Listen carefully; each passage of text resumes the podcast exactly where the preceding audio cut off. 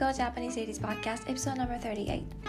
このポッドキャストでは私タカ子が全ての女性に少しでも自信を与えることができるように日常や今までの経験から学んだことを話します。皆さんこんにちはタカ子です。いかがお過ごしでしょうか？えっ、ー、と昨日初めてコロナの簡易検査を受けてきたんですよ。結果は陰性でした。あの陰性だとは思ってたんですけど一応受けに行ってきました。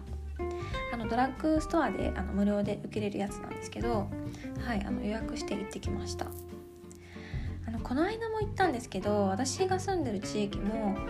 あのコロナの感染者が増えてきてですね、うん、心配してます。あのちょっと前まであのもうコロナ落ち着くのかなって気がしてたんですけどなんかまたすごい勢いであの感染者が増えてるのでどうなるんだろうって思ってます。いい加減収まってくれって感じなんですけどね。はい。えっと今日はねあの仕事で達成感を味わうことができたのでそのことのお話をさせていただこうと思います。えっと、昨日ある資料をあのお客さんに、えっと、明日提出するから作ってって言われたんです。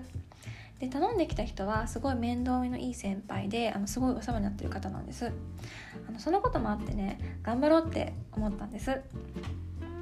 でもあのその資料結構なボリュームであの細かいんですよ。そういう資料作成はあの私の大の苦手分野なんですけど。であの昨日言われた時点であの時間的には厳しいなと思ったんですよ。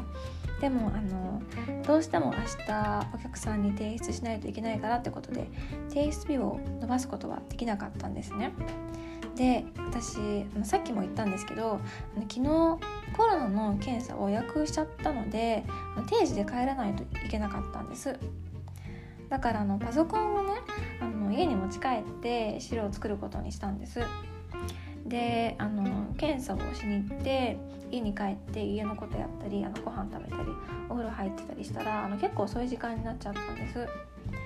であの資料作ってたんですけどやっぱり 苦手なものは苦手だなって思いながら、はい、作ってました。あの細かい資料をパパッと作れる人かっこいいですよね。めっちゃ羨ましいです。で私はあのゴニョゴニョ作ってたんですけど。であの夜ずっとその苦手な資料作成をしてたら頭痛くなってきてあの肩も痛くなってきて、まあ、眠くなってきたんですね、うん、あの一瞬途中で20分ぐらい仮眠取ろうかなって思ったんですけど多分そんなことしたら朝まで行っちゃうなと思って耐えましたけど。はい。でもまああのなんとか完成させることができたんですね、うん、夜中の1時半過ぎになっちゃったんですけど。であの今見直ししても絶対いろいろ見落とすって思ってあの今日朝会社で確認してたんです。であの修正は、はい、あの結構しました。であの頼んできた先輩から「まだですか?」って電話かかってきちゃって、まあ、その時にはあの、まあ、これでいいかなって思ってあの一部は、えっと、ちょっと先輩と相談しながら考えようって思ったんです。であの完成できたんです。そう。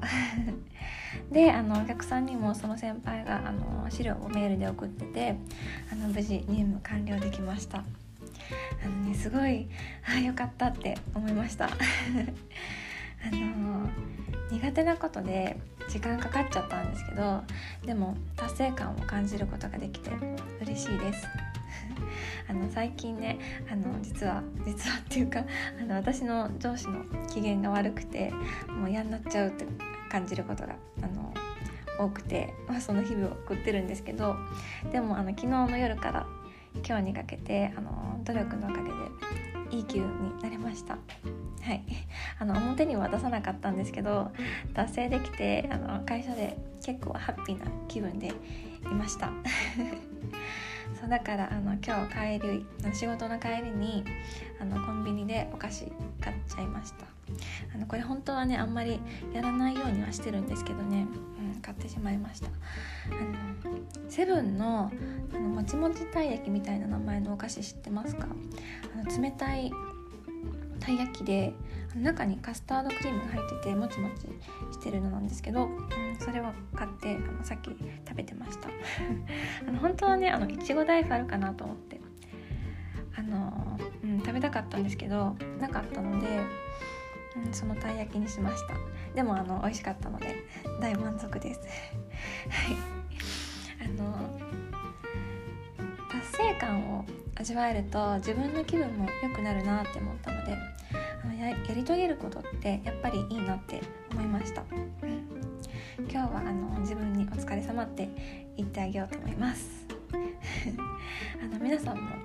頑張ってる方多いと思うのであのたまにご自身にお疲れ様って言ってあげてくださいはい今日はこの辺でおしまいにします Thank you so much for listening. Bye!